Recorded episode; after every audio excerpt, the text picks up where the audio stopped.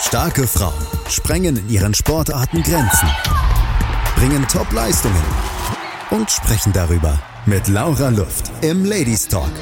Präsentiert vom Big End Sports Podcast auf meinsportpodcast.de. Der Big in Sports Ladies Talk bringt interessante weibliche Persönlichkeiten aus den unterschiedlichsten Sportarten und Funktionen vor das Mikrofon. Und heute spreche ich mit Sportschützin Monika Karsch, die im Team Deutschland die Silbermedaille bei den Olympischen Spielen 2016 geholt hat, mehrfache Europa- und deutsche Meisterin ist und uns heute einen Einblick in ihren Sport geben wird. Hallo Monika. Hallo. Vielen Dank, dass du Zeit hast und es äh, ist auch sehr schön, denn der Deutsche Schützenbund äh, hat dich auf unsere Anfrage hin direkt als Gast für unseren Podcast vorgeschlagen und dein beeindruckender Werdegang, der spricht ja auch in dem Fall für sich. Ähm, magst du uns erzählen, wie du zum Skisport gekommen bist und was dir daran am meisten Spaß macht? Ja, also ich habe begonnen als Elfjährige, ähm, ganz wie man sich das eigentlich vorstellt. Ich habe in einem Verein begonnen, ähm, ich bin dort eigentlich hin und habe erstmal mit dem Pistolenschießen gleich schon begonnen. Und ja, das lief ganz gut. Wir haben eine kleine Trainingsgruppe gehabt mit fünf Personen, also wir waren fünf Mädels. ja, und die, wir haben total viel trainiert. Wir haben ganz früh schon angefangen, zwei, dreimal die Woche zu trainieren. Und so nach einem halben Jahr haben wir schon fünfmal die Woche trainiert. Und dann haben wir uns gleich zu unserer ersten deutschen Meisterschaft qualifiziert waren da ziemlich erfolgreich und so kam irgendwie eins zum anderen. Ich kam dann in den Landeskader und dann irgendwann mal in die Nationalmannschaft. Und seit 2005 mache ich das beruflich. Ich bin bei der Bundeswehr in der Sportfördergruppe. Und ja, also ich glaube, dass ich zuerst so ein bisschen neigeschlittert bin und seitdem ich es tatsächlich als Beruf betreibe, ähm, ja, es ist tatsächlich mehr wie mein Hobby, sondern es ist meine Arbeit und meine Leidenschaft und jetzt verdiene ich mein Geld damit. Und es ist einfach sehr schön, wenn man so erfolgreich mit dem sein kann, was man tatsächlich ähm, einfach gerne macht und an dem man Spaß hat. Das klingt genau. äh, faszinierend, vor allem, dass du eben den Beruf, also quasi dein Hobby zum Beruf machen konntest. Ähm, interessant aber ist natürlich eigentlich ja keine typische Mädchensportart, wenn man so möchte. Wie kam das dazu? Lag das in der Familie? Äh, macht man das, sage ich mal, äh, so, dass man sagt, okay, man schaut sich mal bei Opa, Oma irgendwas ab, die das vielleicht auch gemacht haben? Oder hast du gesagt, nö, interessiert mich, äh, will ich unbedingt ausprobieren? Also ich bin eigentlich zufällig dazu gekommen. Meine Eltern sind schon beide im Schützenverein aktiv gewesen.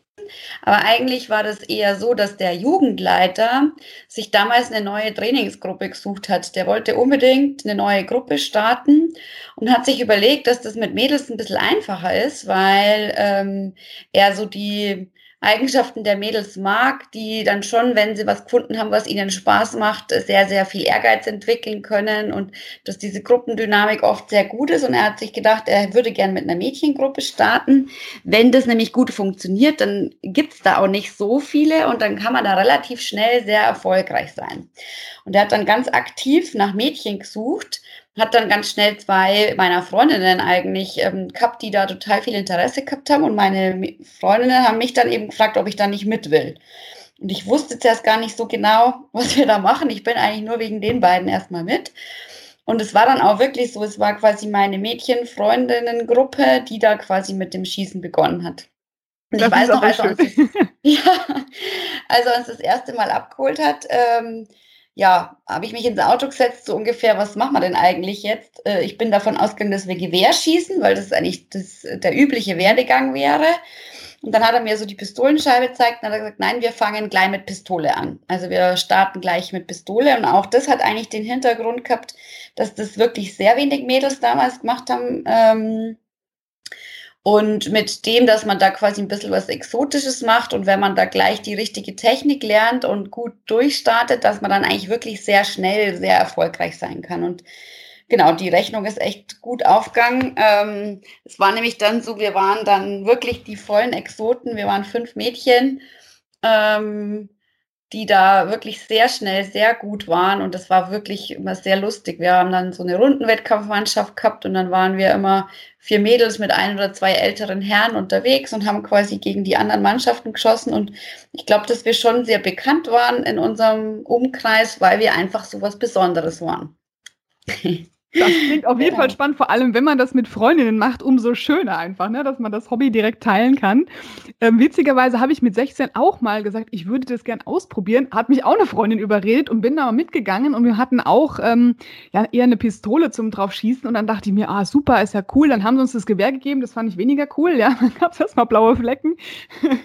das ist dann auch, wenn man da komplett äh, blauäurig reingeht, natürlich das Thema. Aber wie kann man denn davon ausgehen, dass man einfach sagt, oh, das interessiert mich, ich gehe jetzt einfach mal zum Schützenverein, kann da loslegen oder muss man dann, wenn man sagt, man interessiert sich dafür, ähm, muss man gleich schon, sag ich mal, einen Waffenschein machen? Braucht man Equipment? Äh, wie kommt man da rein? Muss man noch ein polizeiliches Führungszeugnis haben? Also kannst du uns da ein bisschen mitnehmen, wie schwierig oder wie einfach das ist, sich mit diesem Hobby oder dann auch Beruf zu beschäftigen? Okay, das waren jetzt gleich mehrere Fragen. Ja. okay, ich fange mal vorne an. Ähm, also ich glaube, dass ich, als ich angefangen habe, gar nicht so diesen Schießsport ähm, gar nicht so betreiben wollte. Ich war einfach ein neugieriges Kind und ich habe total viele Sachen ausprobiert. Eigentlich alles, was bei uns irgendwie im Ort angeboten war, habe ich mal versucht und so war das eben dort auch. Und ich habe mich da gleich total wohl gefühlt, weil ich eben mit meinen Freundinnen dahin bin. Und wenn ich ganz ehrlich bin, dann bin ich eigentlich da gar nicht so hingegangen, weil ich jetzt unbedingt am Anfang schießen wollte, sondern weil diese Gemeinschaft da eigentlich ganz schön war und man da was gemacht hat, was man zusammen macht. Ähm, und wir diese Gruppe gehabt haben. Und durch das, dass wir dann so erfolgreich waren, kam dann nochmal so ein richtiger Spaß und der richtige Ehrgeiz so mit dazu. Und dann hat man echt was Besonderes gehabt, dass man halt einfach unbedingt weitermachen wollte. Und ich glaube, so ganz am Anfang waren das eher so die, andere gesellschaftliche Dinge. Das war schön, da waren viele Menschen, da waren junge Leute. Ähm, es war auch so ein bisschen die Eintrittspforte, ein bisschen vorzugehen nach dem Training. Und also es war wirklich am Anfang nicht der Schießsport im Mittelpunkt stand. Und ich glaube, dass das für viele der Einstieg ist, ähm, dass man erstmal in den Verein geht und erstmal vielleicht äh, beginnt mit dem Training und dann schaut, wie die, das Traditionelle außenrum so ist und man, viele betreiben den Schießsport erstmal so nebenbei und entdecken dann eigentlich, was das für eine tolle Faszination ist und wie das eigentlich Spaß macht. Und das, was, was daran so Spaß macht, ist eigentlich das, dass man total bei sich ist und dass man mit sich und mit seinen Gedanken arbeitet und versucht, diese ganz schwierige äh, präzise Technik umzusetzen und das jeden Schuss wieder. Man hat jeden Schuss die Möglichkeit, wieder einen guten Versuch abzugeben. Und wenn du dann einen guten hast, dann fühlt sich das super an und dann will man wieder so einen guten machen. Und dann klappt mal einer nicht so gut und der nächste wieder besser und immer sich so durchzuhangeln und dann Wettkämpfe zu bestreiten, unter Druck das zu vollbringen, was man vielleicht im Training kann. Ähm, ja, das ist, finde ich, schon diese Aufmerksamkeit auf sich und bei der Sache und diese tiefe Konzentration und hohe Präzision. Also das ist quasi so diese Kunst, glaube ich, was äh, unsere Sportart auszeichnet. Und ähm, ja, im Endeffekt ist es zu der Frage, wie man eigentlich dazu kommt. Es ist, glaube ich, äh, relativ einfach. Der Zugang ist sehr einfach. Es gibt, glaube ich, in jedem Ort äh, gibt es einen Verein und in jeder Stadt gibt es mehrere Vereine. Da kann man sich dann einfach mal erkundigen, was die vielleicht machen. Haben die eine Bundesligamannschaft oder ist es eher ein Traditionsverein, der tatsächlich mehr Wert auf Gesellschaft legt und auf irgendwelche Festivitäten? Oder ist es eher ein sportlicher Verein, der viele Rundenwettkampfmannschaften hat, an Meisterschaften teilnimmt, vielleicht eine Bundesligamannschaft am Start hat? Ähm, welche Disziplinen da angeboten werden? Und danach kann man sich dann ein bisschen richten und sich vielleicht den passenden aussuchen. Und dann kann man einfach mal hingehen und jeder Verein hat in der Regel eigentlich das Equipment für einen Anfänger erstmal da und dann kann man erstmal beginnen. In der Regel beginnt man mit den Luftdruckwaffen, also entweder Luftpistole oder Luftgewehr. Und dann sollte man einfach mal probieren, was einem mehr liegt, ähm, ohne groß Hintergedanken, sondern was eigentlich mehr Spaß macht. Und dann gibt es ja ganz viele Disziplinen, aber die kann man sich dann alle so nach und nach anschauen. Und ich ja. glaube, wenn man jetzt zum Beispiel als Kind oder als Jugendlicher oder eben auch als äh, erwachsener Anfänger zu einem Verein geht, dann probiert man es natürlich erstmal aus, benutzt erstmal das Equipment, das da ist. Und nach einer Weile kann man sich dann natürlich entscheiden, dass man sich eigene Sachen kauft. Und da kommt es natürlich sehr darauf an, welche Disziplin man macht. Und wie gesagt, die Standardsache wäre jetzt mit den Luftdruckwaffen. Nehmen wir mal das Beispiel mit einer Luftpistole. Die darf man sich kaufen, sobald man 18 Jahre alt ist. Und dann kann man eigentlich loslegen. Vielleicht braucht man noch eine Brille, je nachdem. Ähm, und ansonsten kann man dann eigentlich schon starten. Genau. Super, das klingt total spannend. Vor allem hast du auch mit der Luftpistole angefangen, bist aber jetzt in der Weltrangliste bei der Sportpistole auf Platz 5. Muss man sich mal auf der Zunge zergehen lassen. Der Wahnsinn. In Europa auf dem ersten Platz und bist eben auch Sportsoldatin. Ähm, wie kam es dazu, dass du einfach, weil du da natürlich extrem trainiert hast und diesen Erfolg hattest, so sprunghaft dann dazu, das direkt äh, ausüben zu können, auch als Sportart? Und du hast, glaube ich, alle Waffen, ähm, die von der Bundeswehr dann gestellt werden, richtig? Richtig, genau. Also ähm, Im Moment ist es so, dass ich tatsächlich nur eine Luftpistole selber besitze und alle anderen, ähm, ich habe zwei Sportpistolen, also meine Hauptwaffe natürlich und äh, eine Ersatzwaffe, die man auf jeden Fall ab einem bestimmten Level auch haben sollte. Und die sind jetzt in dem Fall beide von der Bundeswehr und auch eine Luftpistole habe ich von der Bundeswehr und eine gehört mir eben ähm, selber. Ja, das hat sich eigentlich so zufällig ergeben. Normalerweise hat man natürlich schon sein eigenes Equipment aber in dem Fall hat es dann irgendwann mal da eine Förderung gegeben und dann habe ich das natürlich gerne dankend in Anspruch genommen. Ja, ähm, wie war die erste Frage? ähm, Dass du letzten Endes ja einfach durch deine super Trainingsarbeit und diese, diese ja, tolle Förderung so sprunghaft nach oben gekommen bist, dass du jetzt genau. auf Listenplätzen das anführst. Ich meine, das ist ja wahnsinnig viel Training. Dein Tagesablauf muss ja knackevoll sein. Ja, also der Sprung, der kam eigentlich so, dass ich, also ich glaube, dass ich eine, schon ein talentiertes Mädchen war, aber wie gesagt, wir haben mit unserer Trainingsgruppe einfach wahnsinnig viel trainiert. Also ich habe dann als 12-, 13-Jährige schon fünfmal die Woche trainiert. Und ich glaube, dass es egal ist, welche Sportart man in dem Alter fünfmal die Woche trainiert, da ist man dann einfach gut. Und es hat sich dann schon von uns fünf, ähm, haben sich natürlich nicht alle fünf weiterentwickelt, weil natürlich dann schon ein bisschen Talent auch dazu gehört. Ähm, aber wir sind dann zu dritt im Landeskader gelandet und wollten dann auch weiter marschieren Richtung Nationalmannschaft und den Sprung habe dann letztendlich nur ich geschafft.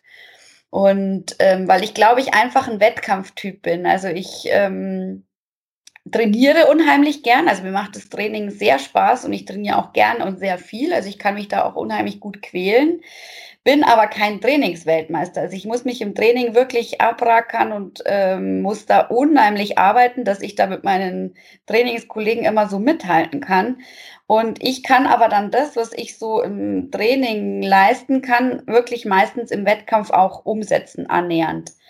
Und bei vielen Schützen ist es eben umgekehrt, die sind im Training sehr, sehr gut. Und wenn dann das Adrenalin dazukommt und der Druck und eine Erwartungshaltung, dann muss man oft im Wettkampf einbüßen. Das ist, glaube ich, auch so ein bisschen was, äh, was unsere Sportart vielleicht ab, also unterscheidet von anderen Sportarten, die im Wettkampf teilweise ihre Bestleistung machen. Das gibt es bei uns auch manchmal, aber es ist eher selten.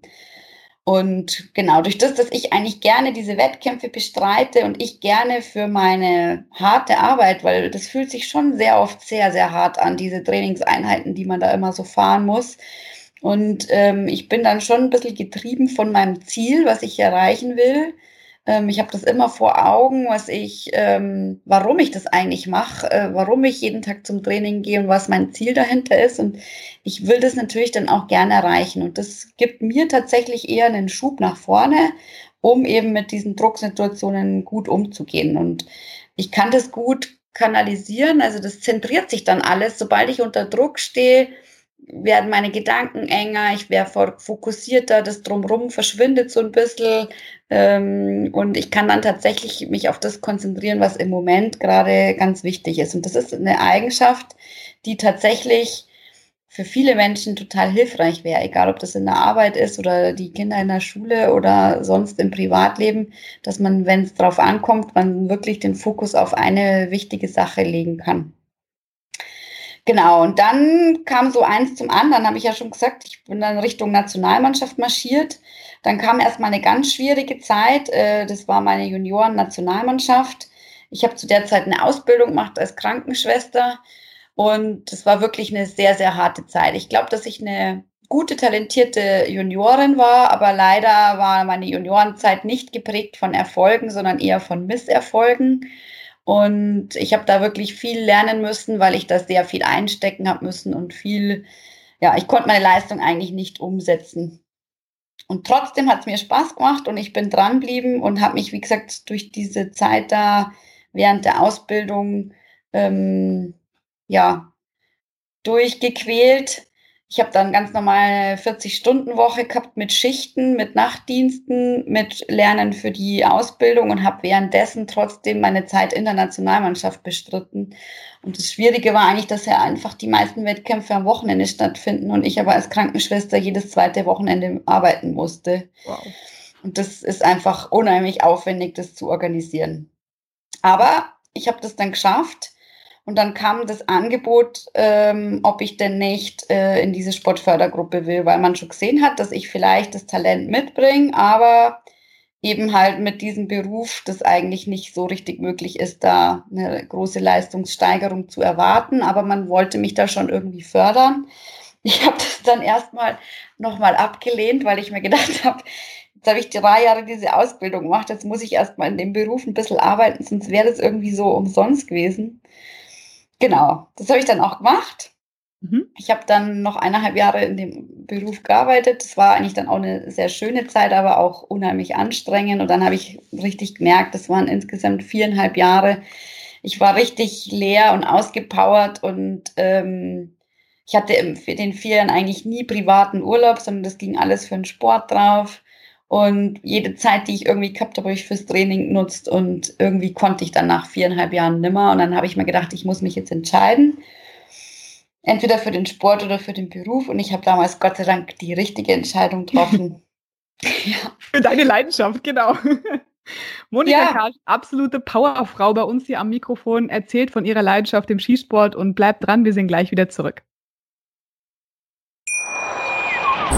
Schatz, ich bin neu verliebt. Was?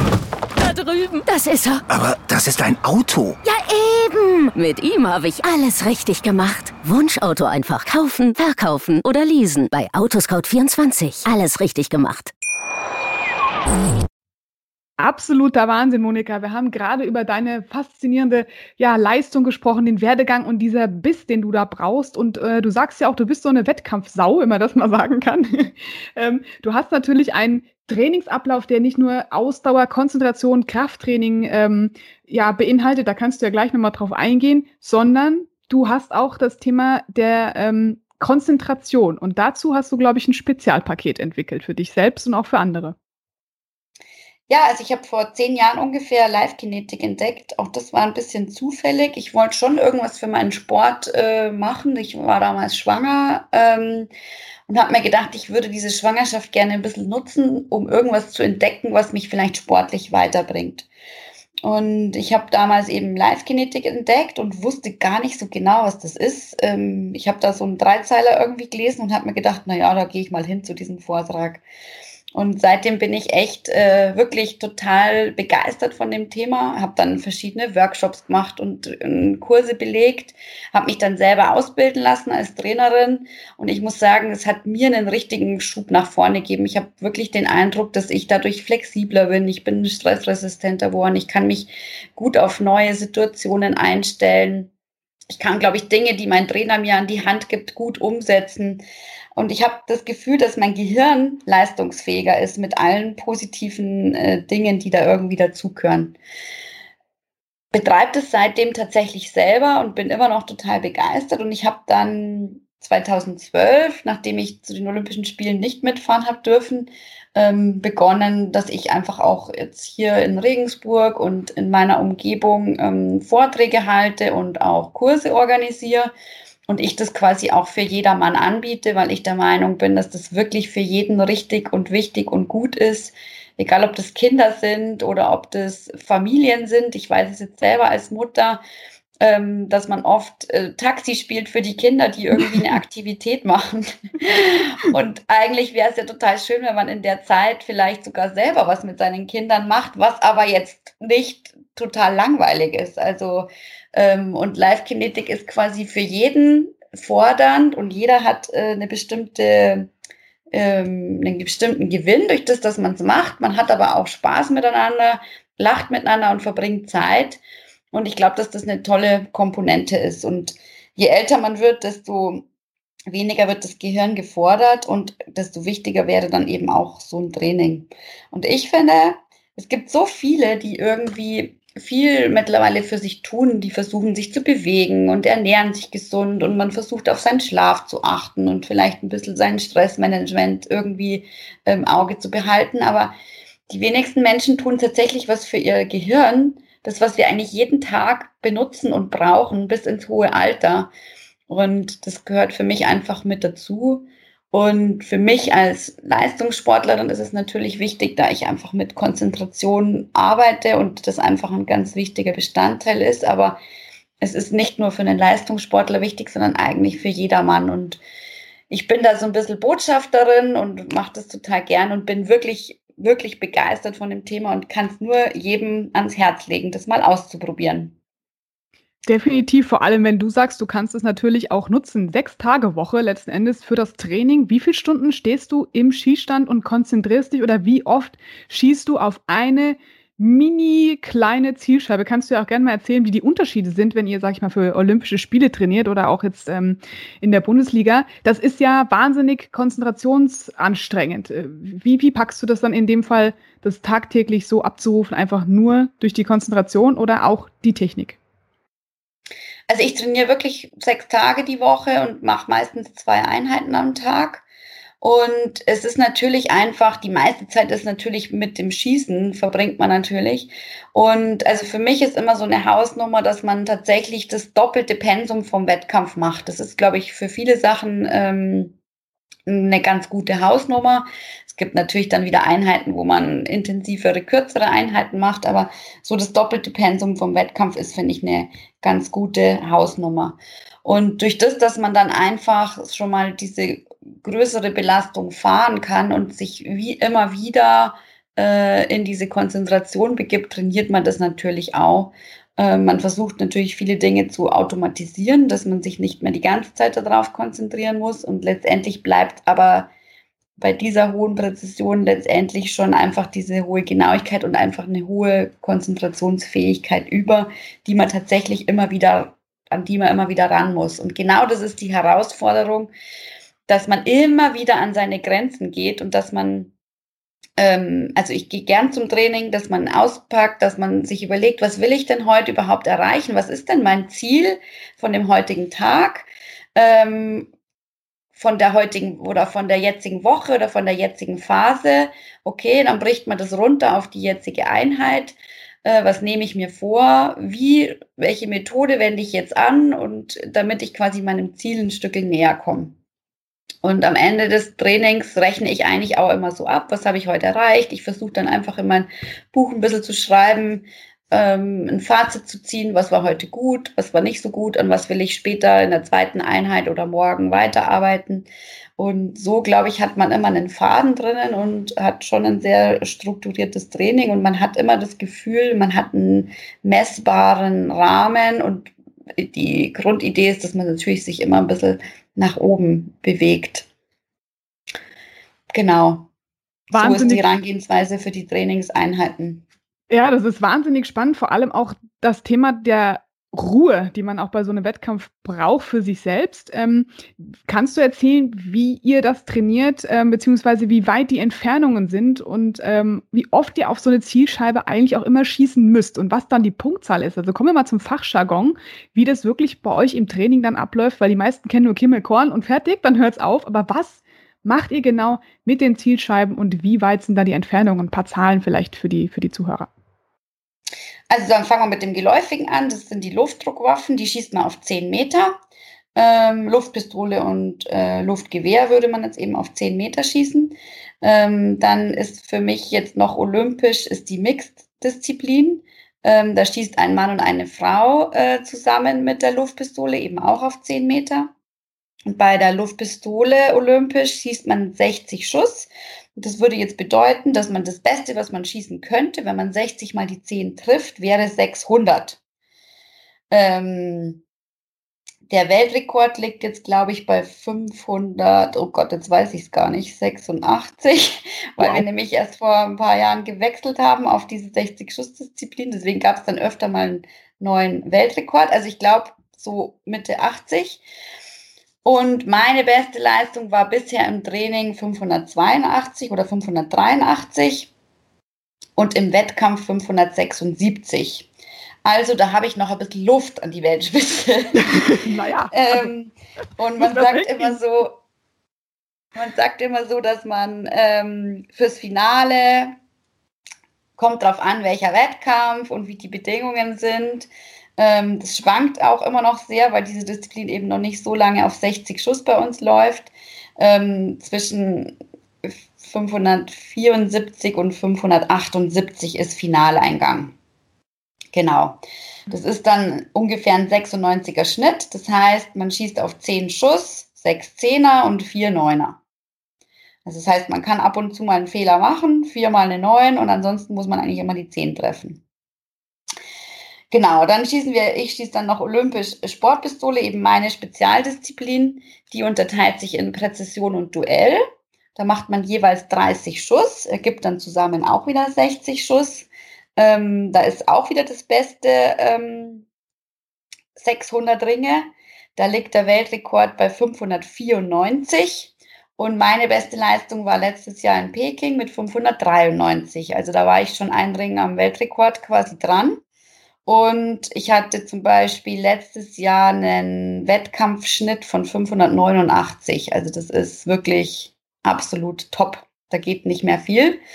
Und das macht natürlich richtig Spaß, weil man da so viele Zehner schießt und weil ich da einfach so gut bin und man wirklich das Gefühl hat, man bewegt sich nicht an, man muss sich an seinem absoluten Maximum bewegen, um überhaupt in ein Finale zu kommen, sondern wenn ich an meinem Maximum mich bewege, dann gewinne ich in der Regel den Wettkampf oder bin vorne mit dabei.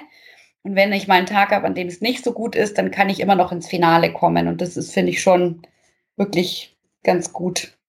Das ist eine Wahnsinnsleistung, vor allem auch wenn du überlegst, du stehst ja eigentlich in einer Position und musst immer wieder ruhig dich äh, auch mit der Atemtechnik be äh, be ja, bewegen, in dem Falle, dass du sagst, du bringst deinen Puls runter und deinen Fokus drauf. Das ist natürlich auch auf, wie lange, wie lange steht ihr denn dann eigentlich im Skistand für auch so eine Disziplin? Es kommt eben darauf an, welche Disziplin, da unterscheiden sie sich sehr. Das unterscheidet sich natürlich dann auch im Training. Und also nehmen wir mal die Sportpistole. Ähm, der erste Teil, der 30 Schuss, da schießt man immer fünf Schuss in fünf Minuten. Mhm. Und ähm, dann hat man immer dazwischen ein bisschen Zeit, bis, die bis man das Ladenkommando bekommt und so weiter. Also der Wettkampf dauert so ungefähr 45 bis 60 Minuten. Und der zweite Teil sind auch 30 Schuss, aber das geht total schnell ähm, mit dem Duell, weil da hat man immer nur drei Sekunden Zeit, einen Schuss abzugeben, sieben Sekunden Pause und wieder drei Sekunden Zeit, einen Schuss abzugeben. Und da dauert der ganze 30-Schuss-Wettkampf circa 20 Minuten, 25 Minuten. Hat man also zwischendurch nicht so viel Zeit zum Überlegen. Und wenn alles gut läuft, dann hat man äh, eine kurze Pause und dann geht's wieder ins Finale. Und das Finale bei Sportpistole ist wirklich sehr, sehr interessant. Ähm, da schießt man, wenn man gewinnen will, zehn Serien, also zehn mal fünf Schuss, also nochmal 50 Schuss. Das ist quasi nochmal fast ein ganzer Wettkampf. Allerdings nur mit der einen äh, Disziplin, also nur mit Duell. Und das ist dann so ein K.O.-System, das dann quasi nach einer bestimmten, nach bestimmten Serienanzahl fällt immer die schlechteste raus. Es wird dann quasi weiter addiert und immer die schlechteste muss dann raus. Dann wird wieder fünf Schuss geschossen, dann geht wieder die schle äh, schlechteste raus. Und am Ende bleiben dann eben zwei über, die dann eben um Gold kämpfen. Genau, das ist eigentlich ganz spannend. Und von dem her ist es schon unterschiedlich. Bei der Luftpistole ist es eben, dass man eine Stunde 15 ist die Wettkampfzeit, in der man quasi da an der Linie steht und ähm, kämpft und ganz für sich ist. Und eben das krasse Gegenteil ist eben bei Duell, wo man in 25 Minuten fertig ist. Wahnsinn. Ah, genau, man diese, diese Ruhe, das ist wirklich ganz interessant. Ähm, man äh, muss da total bei sich sein, ganz äh, hohe Aufmerksamkeit auf sich lenken. Und es gibt Tage, bin ich stundenlang am Schießstand. Äh, wenn ich jetzt zum Beispiel zwei Schießeinheiten mache, dann bin ich sechs, sieben Stunden am Schießstand und beschäftige mich nur mich mit mir, mit meinen Gedanken, mit meinem Körper, wie sich das anfühlt, wie ich atme, wie tief ich atme, wie meine Gedanken sind. Und du glaubst es vielleicht nicht, aber wenn man dann den ganzen Tag sich mit sich und seinen Gedanken beschäftigt hat, ich bin dann so froh, wenn ich dann mal reden kann und wenn ich dann wieder unter Leuten bin. Und genau, aber da ist auch jeder anders. Da gibt es dann wieder welche, die dann aber auch im Privaten auch so ruhig und in sich gekehrt sind. Aber es gibt genau auch das Gegenteil. Also das gibt ganz unterschiedliche Typen und ähm, jeder, der das kann, der sich so in seiner Gedankenwelt mit einer hohen Konzentration beschäftigen kann, der ist bei uns Schützen eigentlich ganz gut aufgehoben. Das genau. definitiv Denksport und Techniksport. Aber fragt man sich ja ständig, wenn du so lange da stehst, musst du nicht der Arm abfallen. Ich meine, du bist ja durchtrainiert wie ein Turnschuh. Das haben wir ja alle schon auf Social Media gesehen. Und die es nicht gesehen haben, schauen auch einfach mal in den Shownotes bei Monika Karsch vorbei. Aber ähm, wie schwer ist denn die Pistole? Ein Kilo? Ist es richtig? Genau, das ist richtig, die hat ungefähr ein Kilo. Und es hört sich nicht schlimm an, dass man die da ein Kilo, die muss man dann so für 30 Sekunden halten und dann kann man wieder eine Pause machen und dann muss man es wieder 30 Sekunden halten. Aber genau so leicht, wie das quasi aussieht und wie sich das anhört, muss das am Ende auch sein. Das heißt, man muss eigentlich so trainieren, dass dieses Gewicht überhaupt kein Problem ist. Und das ist auch mein Ziel. Für mich ist das eigentlich nur eine Fleißaufgabe, ähm, weil man das ein Punkt ist, den man quasi im Training einfach gut abhaken kann, indem man einfach eine gute körperliche Voraussetzung mitbringt, sein Krafttraining macht, dann ist die Kraft kein Hindernis. Und bei Duell ist es schon so, äh, da darf man ja quasi zwischen den Schüssen nicht absetzen und man muss da echt viele Wiederholungen machen. Und da muss man schon mal ein paar Monate echt äh, ganz schöne Serien schießen und Doppelserien schießen und da brennt der Arm und das ist nicht so schön und macht nicht so viel Spaß, dieses Konditionstraining quasi im Duellbereich. Ähm, das tut auch richtig weh und da ist man dann froh, wenn man das geschafft hat. Aber diese Zeit muss man einfach investieren, weil eben am Ende die Kraft auf diesem hohen Level einfach keine Hürde sein darf. Das, also mir, mir wäre es total peinlich, wenn ich am Ende sagen müsste, meine Kraft hat nicht ausgereicht, weil man das einfach gut abtrainieren kann. Also da gibt es ganz andere Punkte, die viel schwieriger abzutrainieren sind und deswegen ist es für mich eine Selbstverständlichkeit, ähm, den Bereich einfach so gut zu trainieren, dass das einfach kein Thema ist. Genau. Das äh, ist auf jeden Fall eine Motivation für viele. Also bleibt auch gerne dran, denn wir kommen gleich wieder zurück zum Thema Schießen, Sport und Höchstleistung mit Monika Kasch. Schatz, ich bin neu verliebt. Was?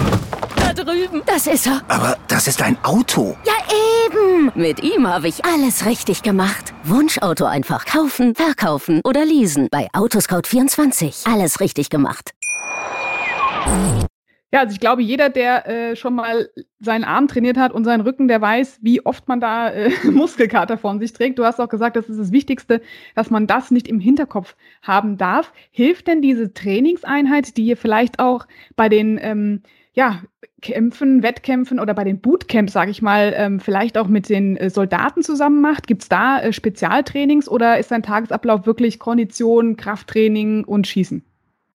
Also mein Tagesablauf ist absolut bestimmt vom Schießsport ähm, und im Endeffekt ist mein Trainingsplan auch mein Dienstplan. Ich bin eben bei der Bundeswehr in der Sportfördergruppe und das Ziel ist es äh, von uns beiden, von der Bundeswehr und von mir, dass ich quasi meinen Sport so professionell und so gut betreibe, dass ich am Ende eine Medaille hole. Und ähm, dann sind beide Parteien glücklich sozusagen. Also es ist einfach wichtig, dass äh, die deutschen Sportler dann bei den entsprechenden Wettkämpfen einfach auch gut abschneiden. Und das ist quasi unsere Arbeit und mein Auftrag. Und ähm, ich bin echt froh und total dankbar, weil ohne die Bundeswehr könnte ich überhaupt mein Trainingspensum so überhaupt nicht fahren. Es ist dieses Trainingspensum, was ich jetzt im Moment habe, ist absolut undenkbar, das als Berufstätigen nebenher zu machen. Und da sieht man einfach auch, der Sport ist so professionell geworden, dass das einfach nicht mehr geht, wenn man normal arbeitet. Und das, glaube ich, kann man sich ja auch vorstellen, wenn man sich an der Leistungsspitze befindet, dass man das einfach auf einem hohen professionellen Niveau durchführen muss. Das hat natürlich zur Konsequenz, dass ich sehr, sehr wenig in der Kaserne bin. Ich habe auch meine Uniform mittlerweile gar nicht mehr oft an, aber ich bin trotzdem sehr, sehr stolz, wenn ich sie mal tragen darf und ähm, finde das wirklich toll und bin sehr, sehr glücklich mit der Situation, die ich habe, dass ich quasi dafür bezahlt werde, meinen Sport auszuüben und Deutschland letztendlich zu repräsentieren. Und umso erfreulicher ist es dann, wenn das dann so klappt wie bei den Olympischen Spielen und man tatsächlich der Plan und man arbeitet ja zehn, zwölf Jahre auf so ein Ereignis hin, mhm. ähm, dass der Plan dann mit einer olympischen Medaille aufgeht. Das ist einfach was Besonderes und ich glaube, dann habe ich, glaube ich, meinen Zweck auch erfüllt. Und ähm, das Ziel wäre natürlich jetzt in Tokio erstmal, dass die Spiele stattfinden, dass ich wieder in einer super Form dort anreise, dass man dort in einem olympischen Finale steht und dass ich wieder um die Medaillen kämpfen kann. Und ähm, im Moment bin ich auf einem guten Weg und genau, schauen wir mal, was dann passieren wird jetzt 2021. Ja, da drücken wir auf jeden Fall die Daumen. Die Europameisterschaft steht, glaube ich, auch noch an. Und vor allem diese Vorfreude. Und du sagst ja auch, es ist eine Community, es ist eine Gemeinschaft und die gemeinsam auch für ein Ziel arbeitet. Ich glaube, das ist auch eine, eine ganz tolle Unterstützung, die man sich gegenseitig auch bei diesem Sport jederzeit gibt, oder? Ja, also das ist jetzt dieses Jahr wirklich auch nochmal was Besonderes. Wir planen ja ständig irgendwie um und äh, sich da irgendwie da immer wieder auf diese neuen Situationen einzustellen. Es hilft schon, jeder macht es ein bisschen anders, jeder hat vielleicht zu einem anderen Zeitpunkt mal ein Hoch oder mal ein Tief und es hilft schon ein bisschen, wenn man da einfach äh, Kollegen hat, die um einen rum sind und dann hilft, zieht man sich gegenseitig so wieder ein bisschen hoch. Und dieses Jahr ist eben das Besondere, dass die Europameisterschaft aufgrund von Verschiebungen jetzt eben ähm, da vor den Olympischen Spielen stattfinden. Und das ist dann auch nochmal ein Teamwettbewerb, den es dort geben wird. Wir werden dort als Team Europameister an den Start gehen. Ähm, ich war auch Europameister im Einzel 2019 und zwei Jahre später ist jetzt die nächste Europameisterschaft. Also das heißt, wir gehen da als Titelverteidiger in den an den Start. Und das ist tatsächlich schon was Besonderes. Und andererseits ist es aber auch wieder so, dass dieses Jahr einfach die Olympischen Spiele äh, der absolute Höhepunkt sind und die Europameisterschaft einfach nur auf dem Weg dorthin passiert. Und ich persönlich habe tatsächlich das Ziel, bei den Olympischen Spielen meinen äh, Höhepunkt zu haben, also meine beste Form zu haben und hoffe aber trotzdem, dass ich zu der Europameisterschaft einfach schon mal als Testwettkampf eine gute Form abrufen kann. Und ich glaube, das ist dieses Jahr schon eine besondere Komponente, dass man da vorher nochmal so ein Team-Event hat, wo man natürlich einzeln auch an den Start geht und dann eben sich dann auf seine einzelne Disziplin bei den Olympischen Spielen konzentrieren kann. Wobei man fährt ja dort auch als Teammitglied im Team Deutschland hin und genau das ist ja das, was diese Faszination Olympische Spiele ausmachen, dass mhm. man eben ähm, sportlich gesehen als Einzelkämpfer hinfährt, aber man eigentlich in diesem großen Team, Team Deutschland ist und man sich auch genauso fühlt. Also durch das, dass alle gleich eingekleidet sind, durch das, dass alle zusammen schlafen, essen, im Bus fahren, man zusammen anreist, ähm, wird einem tatsächlich wirklich das vermittelt, dass wir das Team Deutschland sind. Und das sind einfach Momente im Leben, auf die ich mich wirklich freuen äh, kann und die einfach toll sind und ich total dankbar bin, dass ich das schon mal habe erleben dürfen. Und wie das in welchem Rahmen dieses Jahr stattfindet und hoffentlich es wird stattfinden, bin ich total gespannt und ich bin mir trotzdem sicher, dass dieser Spirit und dieses besondere Gefühl, dass wir das Team Deutschland sind und eben Deutschland vertreten dürfen, auf jeden Fall, egal wie, da sein wird. Da fällt mir jetzt spontan zu ein, Hashtag Moni vor Gold. Also das wird dann in die Tat hoffentlich umgesetzt. Drücken wir dir da definitiv die Daumen, dass das vonstatten geht. Was ich mich aber auch dann gefragt habe, du bist ja schon ultra viel rumgekommen. Waffen im Flugzeug am Flughafen einchecken. Hm. Stelle ich mir jetzt schwierig vor, oder? Wie läuft das ab? Erzähl doch mal. Ja, ich bin wirklich schon viel rumgekommen. Wir haben dann nach meinen Spielen haben wir mal ähm, ein bisschen nachgezählt. Ich war schon in über 20 Ländern nur mit dem Sport unterwegs. Ich glaube, es waren sogar 25 Länder. Also es ist schon, man kommt schon sehr viel rum. Und ähm, ja, es ist schon auch immer sehr spannend, mit Waffen zu reisen. Weil man versucht dann schon mal das Wort Waffen zu vermeiden, weil dann am Flughafen alle schauen und man will das ja gar nicht so. Und ähm, wer uns aber mal so ein bisschen genau beobachtet, der erkennt uns schon. Wir haben dann ähm, so Koffer, so spezielle Koffer, damit eben die Waffen beim Flug eben nicht beschädigt werden. Und auf unserer Einkleidung steht ja auch relativ klein Deutscher Schützenbund drauf. Und also man kann es schon erkennen, wenn man uns am Flughafen sieht. Wir müssen dann auch immer ähm, den Zoll verständigen. Die müssen dann die Waffen und die Waffenpapiere überprüfen und die Nummern und so weiter und so fort. Ja, und da habe ich natürlich auch die Geschichte auf Lager. Wir sind mal nach Aserbaidschan gefahren zu einem Weltcup. Ähm, Schmarrn, es war nicht Aserbaidschan. Doch, es war Aserbaidschan. Äh, wir sind zu dem Weltcup gefahren und genau, ich, wie immer haben wir unsere Waffenpapiere gehabt. Es wurde, wir haben eine Einladung, dass wir eben zu dem Wettkampf fahren. Es wurde alles überprüft und dann sind wir hier in Deutschland weggeflogen, kommen dort am Flughafen an, mhm. wollen dann von dort aus irgendwie weiterfliegen und dann stellen die dort fest, dass meine Einreisepapiere sozusagen für meine Waffe falsch sind. Da waren Zahlendreher drinnen, also es war 0 mhm. und 7 war quasi vertauscht. Es war 07, hätte sein müssen und es war aber 7-0. Und beim Rausfliegen ist es leider niemandem aufgefallen. Mir ist es auch nicht aufgefallen, als wir die Papiere quasi überprüft haben und ausgefüllt haben. Ja, und dann bin ich weitergeflogen und meine Waffe blieb am Flughafen. Oh, super, das braucht man gerade, gell? Oh. Genau, also das ist wirklich, das sind Momente im Leben, die braucht man nicht. Ähm, es, am Ende war dann alles gut. Ich habe sie dann zum Wettkampf Gott sei Dank noch rechtzeitig bekommen. Und ähm, aber so richtig bewusst worden ist mir das eigentlich, als ich, ich bin ein paar Jahre privat nicht mehr geflogen in Urlaub, ähm, sondern eigentlich immer nur, wenn wir irgendwie mit sportlichen Reisen unterwegs waren.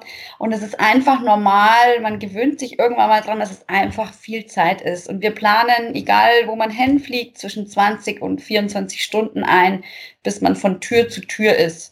Und es wow. ist fast egal, ob man vier Stunden fliegt oder zehn Stunden fliegt weil die meiste Zeit, die wir verbringen, ist tatsächlich am Flughafen mit Warten. Waffen einchecken, Waffen auschecken, wenn man nochmal umsteigen muss, das gleiche Spiel wieder.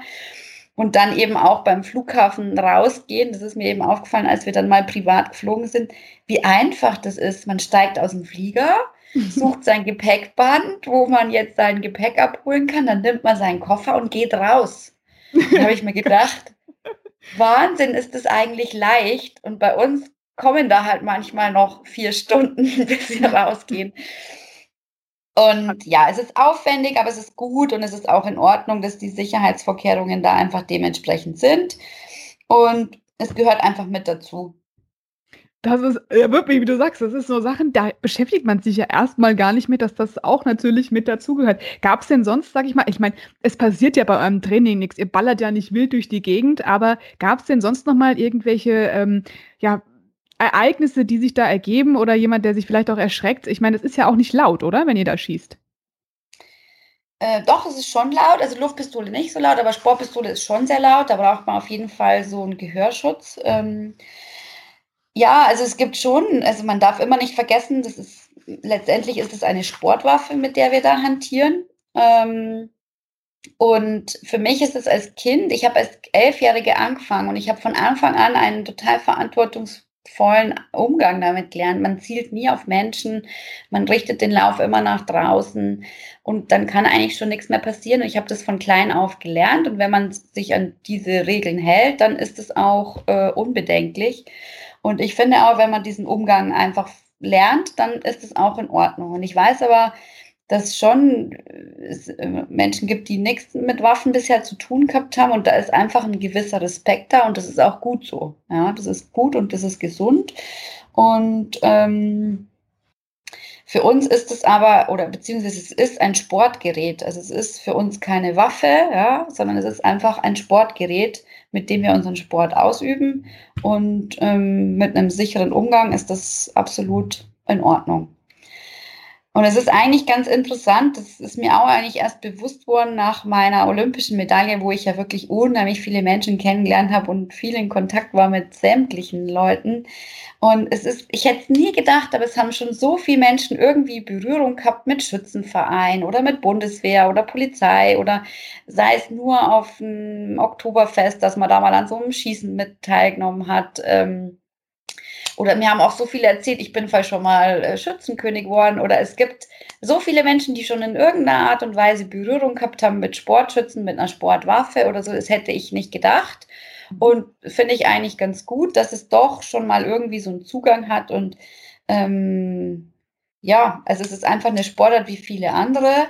Und genauso sehe ich das auch, dass wir eben quasi total mental arbeiten müssen. Und es hat ganz viele Vorteile, die man eigentlich auch irgendwie nutzen könnte. Und es ist wirklich eine interessante Sportart. Und auch wenn es von außen immer so leicht aussieht, ist es alles andere als leicht. und ja, also es ist schon eine Herausforderung und eine interessante Geschichte. Ich meine, du hast ja auch äh, zwei Kinder und bist, und ich sehe auch, dass der Verein viel dafür macht oder generell äh, der Deutsche Schützenbund. Ähm, wie ist die Förderung in Deutschland dafür ausgelegt? Auch gerade, dass man sagt, kommen mehr Mädels an die Waffe ran, äh, wird ja viel getan. Sieht man da einen Trend, dass das jetzt ähm, mehr genutzt wird?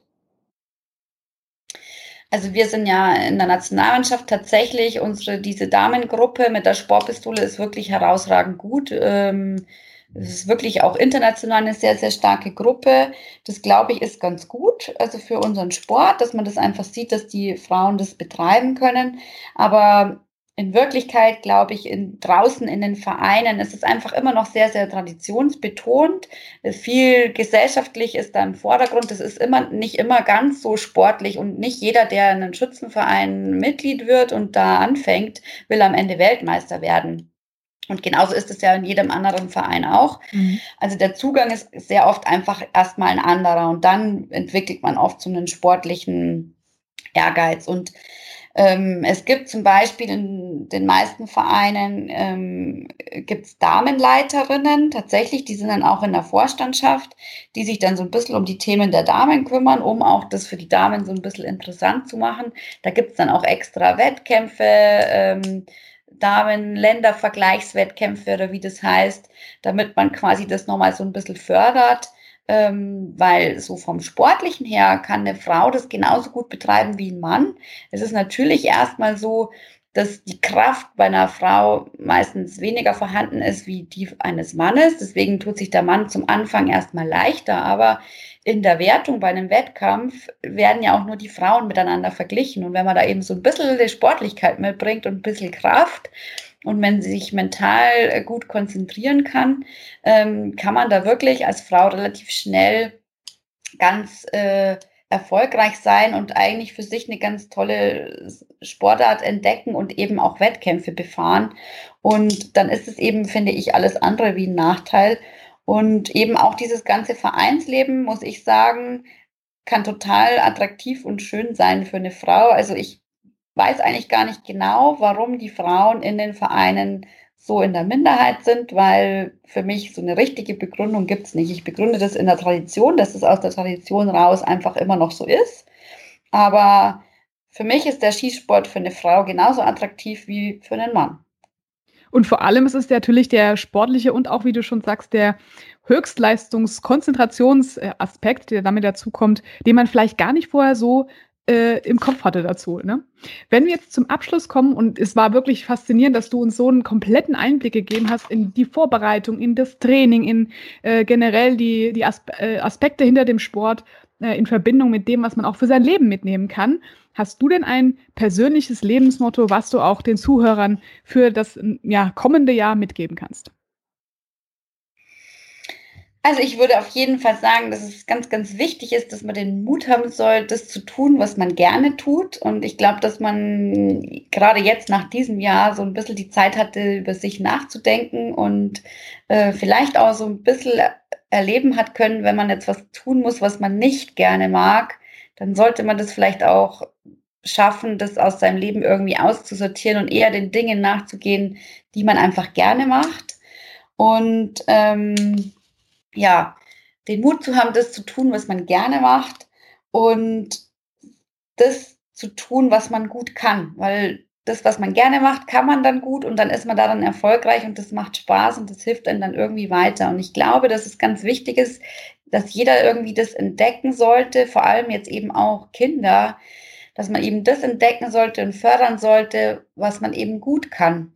Und ähm, dann macht, glaube ich, alles mehr Spaß und man kann für sich so seine, selbst, seine Erfolge einsammeln und das macht, glaube ich, selbstbewusster und ich glaube, das führt dazu, dass man ein glückliches Leben führt und dass es einem gut geht.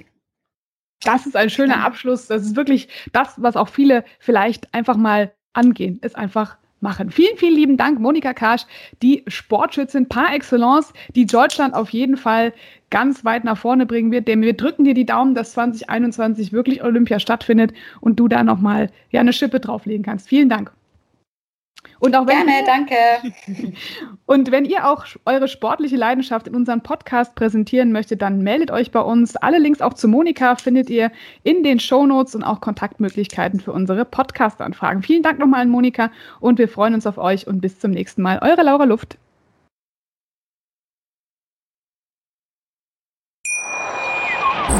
Schatz, ich bin neu verliebt. Was?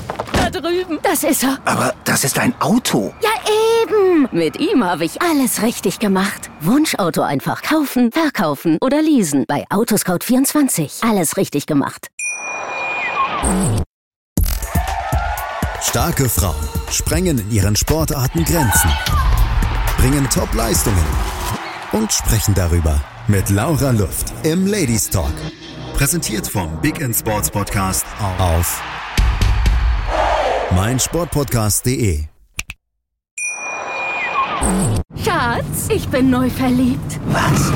Da drüben. Das ist er. Aber das ist ein Auto. Ja, eben. Mit ihm habe ich alles richtig gemacht. Wunschauto einfach kaufen, verkaufen oder leasen. Bei Autoscout24. Alles richtig gemacht.